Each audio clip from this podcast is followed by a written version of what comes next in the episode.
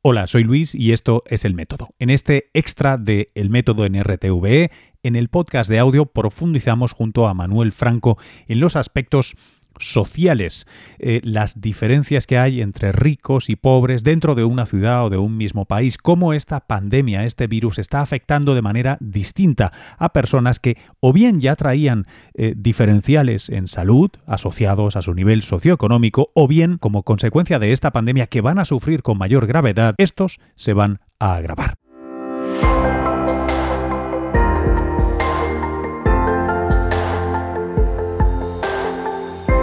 Claro, pensábamos que, efectivamente el bicho no conocía clases sociales y cuanto más está pasando el tiempo y tenemos ya empezamos a tener más datos, se confirma lo que sospechábamos, que todas las enfermedades tienen un gradiente social que siguen la, jerarquía y la organización social y las desigualdades sociales que tenemos en, nuestras sociedades, en nuestros países. Y esto de manera, bueno, muy interesante, ya lo empezamos a ver, acabamos de, verse unos datos preliminares de barrios y, contagio por, ah, por coronavirus en, la ciudad de Barcelona, datos también para todo, para todo Cataluña. Y es curioso, ¿no? Eh, tenemos hasta, hasta una diferencia de tres veces más contagios eh, en, zonas de, nivel socioeconómico más bajo o zonas que, necesitan más atención en la ciudad de Barcelona que otras que son más, más ricas. Y esa segregación en las ciudades, que conocemos bien, eh, por desgracia, y que hoy en día son, son, son, son, constatables y medibles, también las estamos viendo en el, en el, en el coronavirus. Cuéntanos por qué. Bueno, yo creo que las, razones fundamentales ahora mismo, hay que distinguir dos, ideas, ¿no? Una es quién se, quién se, mm, se, está contagiando de coronavirus, quién, por desgracia... Manuel, perdóname, eh, creo que has puesto esa mano delante del teléfono. Sí, sí, sí, perdón. Sí, eh, mm, em, me preguntabas, la pregunta es eh, cuáles son las, las, causas. ¿por, qué, ¿Por qué si en un nivel socioeconómico más bajo tengo más contaminación que uno más alto. Claro, ¿qué, explica ¿no? Esta, estas desigualdades sociales en, el coronavirus y sus consecuencias? Bueno, yo creo que hay varias, hay varias razones para, ello. ¿no? Y creo que es, importante al principio mm, diferenciar entre el hecho de contagiarte por el coronavirus, tener eh, un, desenlace, un desenlace fatal o, digamos, de, enfermedad grave por el coronavirus y luego también hay que eh, diferenciar otro momento importante que son las consecuencias del, coronavirus y, del confinamiento que estamos, que, estamos que tenemos ahora mismo.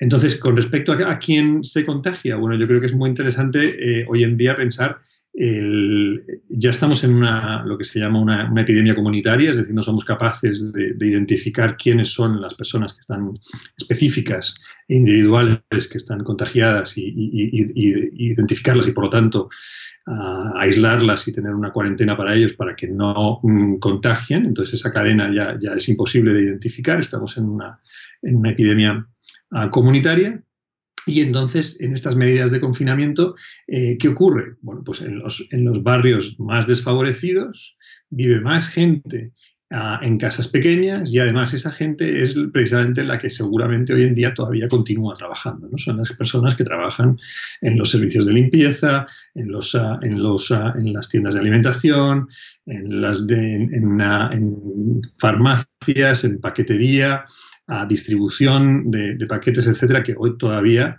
eh, y que obviamente necesitamos para seguir la vida en, las ciudades.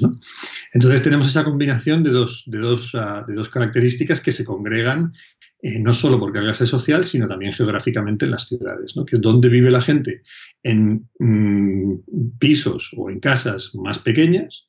Esto ya tenemos también datos en Barcelona de que la, vivienda media en Barcelona es de unos 60 metros cuadrados, cuanto más eh, barrio, más humilde es el barrio, más gente está viviendo en casas más pequeñas, porque esa es la media, eh, y, por otro lado, quiénes son los que están todavía trabajando, ¿no? es decir, quién está todavía expuesto a, poderse contagiar por el virus. Yo creo que esas son las razones fundamentales que explicarían quién tiene más, más contagio por el virus hoy en día. Eh, vamos a hablar de consecuencias, eh, hipotéticas por ahora, pero consecuencias eh, si más no. Em, salud ya están introducidas con, esta idea de, quién se va a exponer más, pero sí me gustaría saber qué consecuencias económicas lógicas puede tener la pandemia en, términos de un país como España, aunque sea hipotético, y luego lo que sí ya dice la literatura sobre cuando hay consecuencias económicas, si esto impacta luego a la salud de manera desigual. Es importantísimo pensar en las consecuencias que va a tener esta crisis del coronavirus a largo plazo ¿no? y consecuencias en, términos de desigualdad social y el efecto que tiene la desigualdad social sobre las desigualdades en, en salud. ¿no? Entonces, tenemos, esa, ese, tenemos ese deber también científicamente uh, de investigar quiénes son las personas o las los, mm, digamos, eh, estadios de, población o, estratos de población que, están ah, más, más expuestas y que, por ejemplo, ah, son los, las personas autónomas, personas que tienen trabajos que ya, que ya han caído en, ERTES, ah, en regulaciones de empleo, que van a perder sus empleos, que tienen problemas con la, con la vivienda, con el alquiler, con, la, con, las, con, las, con las hipotecas etcétera, ¿no? Y cuanto más mm, tardemos en volver a recuperar una, una, estabilidad, digamos, una estabilidad y una estabilidad económica y social, más, más, largas van a ser las consecuencias de ese posible distanciamiento social y también la repercusión que tiene en, salud. ¿no? Sabemos que eh, las desigualdades sociales se, digamos que se, se, relacionan directamente con las diferencias en, eh, por ejemplo, yo me dedico a estudiar las enfermedades crónicas, lo que vemos es que todos nos enfermamos de eh, infartos con enfermedades coronarias o enfermedades cardiovasculares, cáncer o diabetes. Pero las personas que tienen en una que viven o que tienen una clase social más baja tienen esas mismas enfermedades, lo que pasa es que X años antes. Entonces, esto es muy probable que si no tomamos una serie de medidas que tienen que ver con cómo ah, estamos mm, permitiendo que la gente vuelva a tener una, estabilidad social, mm, puedan, mm, pueda ocurrir en el tiempo, ¿no? estas diferencias, claro. ¿Hay precondiciones ya? Es decir, eh, ¿ya había diferencias de, de, salud que conoces porque están mapeadas y eso hace que, aunque el sistema de salud te atienda igual, tú no llegas en igualdad de condiciones y esto además tendrá luego consecuencias, o sea, se repetirá, esto se convertirá, se convertirá en una precondición más adelante. Las desigualdades en salud en una, ciudad o en, diferentes barrios de una ciudad, como puede ser Barcelona o Madrid, digamos que vienen ya mm, de, un, de un una, digamos, de una, línea base o de, una, de, un, lugar de, partida. Y eso ya lo sabemos y lo tenemos muy, muy claro. Eh, las personas que viven en barrios de nivel socioeconómico más bajo tienen más enfermedades eh, crónicas, por ejemplo, y las tienen antes, en el tiempo. Por lo tanto, ahora mismo el coronavirus lo que hace es que, digamos, está atacando y está ocurriendo más en poblaciones que ya tenían una peor situación de, de partida.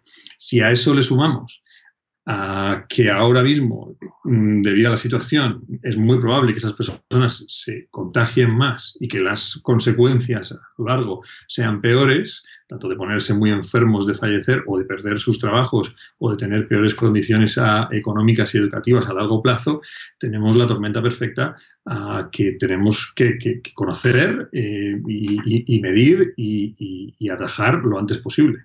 Creo que esto nos deja en bandeja la siguiente cosa, otra que me contaste ayer, que es la de las dos miradas, ¿no? La científica puramente al patógeno, al control, etcétera, pero también la científico-social o científico-humanista. Es decir, ¿y esto cómo se traduce, no? Me, gustaría que, me atacaras por ahí, por donde, por donde tú quieras. Bueno, yo creo que es fundamental que esta, esta crisis que estamos, que estamos viviendo la, digamos, la, la, ataquemos o la enfoquemos desde, desde dos puntos de vista también científicos. ¿no? Una cosa es que conozcamos eh, el patógeno, la enfermedad infecciosa, la epidemia, todos sus, sus, sus, ah, eh, cómo lo podemos parar, cuáles son los posibles medicamentos, cuál es pues, el, el desarrollo de la, de la vacuna. Eh, y esto es conocimiento fundamental que necesitamos en, medicina o en biomedicina, pero también tenemos que ser muy conscientes de, que esto es precisamente es una, una, pandemia que ocurre en una situación en el tiempo donde la gran mayoría de las personas vivimos en, ciudades, donde estamos acostumbrados a, a mezclarnos y gracias a esa mezcla y a esa continua interacción en las ciudades, por eso las ciudades son tan interesantes y se crea conocimiento y se crea riqueza y se crea trabajo. Por lo tanto, tenemos que entenderlas desde el punto de vista también de las, de las ciencias sociales y de cuáles son las consecuencias que nos pueden explicar los resultados en, salud de esta, de, esta, de esta pandemia. Y por lo tanto, todo este conocimiento además es el que se debe llevar a la práctica en las, en las decisiones que vamos a tomar ahora mismo, tanto políticas como sociales como económicas, que ya se están tomando eh, en, muchos países. ¿no? Esas son las decisiones que necesitamos tomar a largo plazo, una vez vistos quiénes son las personas más vulnerables para tener la enfermedad y para sufrir sus consecuencias, y por otro lado también eh, tener un conocimiento claro de las ciudades y de la manera en la que nos organizamos para tomar las medidas que necesitamos ahora mismo para parar los contagios o para parar la, pandemia, ¿no? en el sentido de cómo nos organizamos una ciudad para que eh, podamos hacer el mejor confinamiento posible, para que las menores personas posibles estén expuestas y cómo organizar nuestros servicios sanitarios. En, términos generales de este episodio, em, ¿qué, lecciones, sé que me lo estabas diciendo incluido en, esta respuesta, ¿eh? pero eh, no sé si hay, si hay algo a destacar en concreto, ¿qué cosas o qué cosa concreta ¿Crees que estamos potencialmente cerca de extraer de esta situación para incorporar y para mejorar nuestra, nuestra salud? Porque todos vemos que más, más respiradores, bien, lo sabemos, más mascarillas, más rapidez con tal, el contact tracing, pues igual necesitamos una, asistencia electrónica. Eh, en, el mundo de, en esa, en esa sección de medicina social, em, ¿qué, crees que podemos extraer que realmente nos, nos ayude. Bueno, yo creo, que, yo creo que hay mucho que aprender de este, de este tema, ¿no? Yo creo que eh, hay mucho que aprender en términos de qué, recursos, qué gente, qué tipo de entrenamientos necesitamos y qué logísticas necesitamos para, para hacer frente a una pandemia como la que tenemos. Yo creo que eso es, eso es fundamental. Eh, tenemos que hacer una, digamos, una, una llamada a la, a la, colaboración, a la colaboración entre, no solo entre comunidades autónomas en un país como, como, España, sino también a nivel internacional. ¿no? cómo lo que se aprende de una ciudad como Barcelona o Madrid puede ser directamente eh, utilizable en, en, Londres o en, o en, Nueva York, porque ya hemos visto que la pandemia además sigue una, una, un orden temporal, por lo tanto, esa organización entre, entre investigadores, pero también decisores políticos eh, y decisores políticos no solo, digamos, a nivel mm, político nacional, sino también de, de, organización en, en, salud y salud pública en las ciudades. Yo creo que tenemos mucho que aprender y que, y que mejorar. Y, yo creo que en este caso eh, se vuelve a repetir la necesidad de, entender un problema tan complejo como, es esta pandemia desde un punto de vista interdisciplinar. Esto es algo que, en Europa eh, la ciencia nos obliga a pensar en términos interdisciplinares cuando tenemos problemas tan complejos y tan difíciles como puede ser esta situación, como el conocimiento mm, necesita de eh, gente que se dedique a entender el bicho, gente que se dedique a desarrollar las, vacunas, pero gente que se dedique a entender cuáles son las poblaciones más vulnerables, gente que se dedique a entender cómo se organizan los sistemas de salud en, estos, ah, en estos momentos. Yo creo que hay mucho, hay mucho que aprender y yo creo que esa interdisciplinaridad y esa internacionalización del conocimiento yo creo que va a ser clave. Eh, Manuel, una última cosa, eh, que no, sé si esto es cierto o no. Em, no quisiera de repente dar la imagen yo en, cuando, cuando estructure guion, de que, porque he, hablado también con Quique Basat de, de IES Global, eh, claro, a él, le quería la perspectiva internacional, digamos, de, sobre todo África y algunos países de Asia versus eh, Europa, Estados Unidos. Eh, y ahora estoy hablando contigo y claro, hacemos la, otra segregación, ¿no? Que es, que es por barrios o clases sociales. Y me gustaría, no sé si, crees que hay alguna manera de, señalar, porque pues precisamente Nueva York, que el lugar que conozco bien, para mí es Nueva York, que es Nigeria y Madrid o Londres. Es las dos cosas. Eh, Nueva York es enormemente desigual y me imagino que va a ser terrible terrible porque va a ser terrible en las desigualdades sociales. No sé si hay algo que decir que no sea cargadamente político sobre la medicina socializada en, una situación como esta. Y no sé si es tu, opinión, tu lugar, tu tal, ¿eh? pero lo dejo ahí porque me gustaría saber qué, piensas y si lo quieres decir.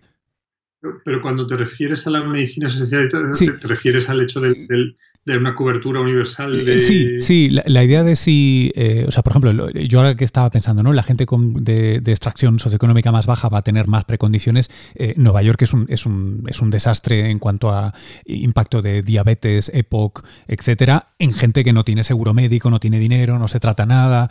Em, entonces, esta idea de que no estamos diciendo Estados Unidos y Europa versus el resto del mundo, o fíjate los barrios dentro, sino es que puedes tener un lugar con la mejor medicina y las peores precondiciones, ¿no? No, no, sé si hay algo que decir.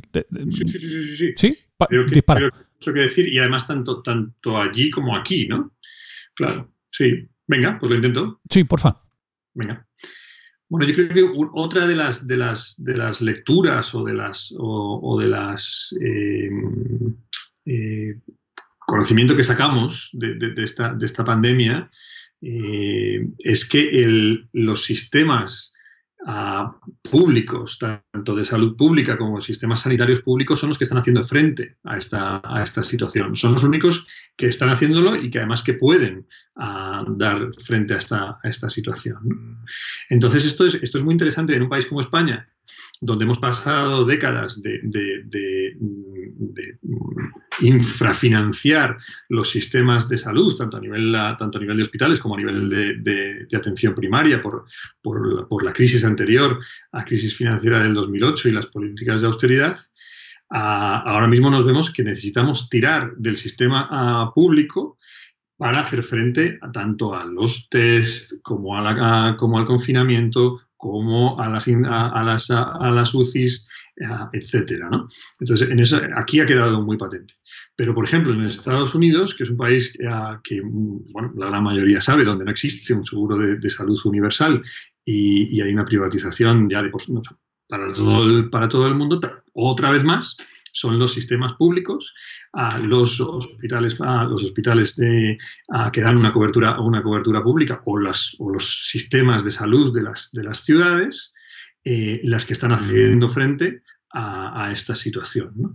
Por lo tanto, una de las enseñanzas más claras, ah, yo creo, de esta, de, esta, de esta pandemia es que necesitamos no solo mejorar la financiación, sino establecer que los sistemas de salud sean más fuertes, mejor entrenados y que tengan los, recursos uh, suficientes a los diferentes niveles, a nivel de atención primaria, a nivel de, hospitales, etcétera, ah, para poder hacer frente a este tipo de epidemias que también estamos viendo ahora mismo que es muy probable que se vuelvan a repetir.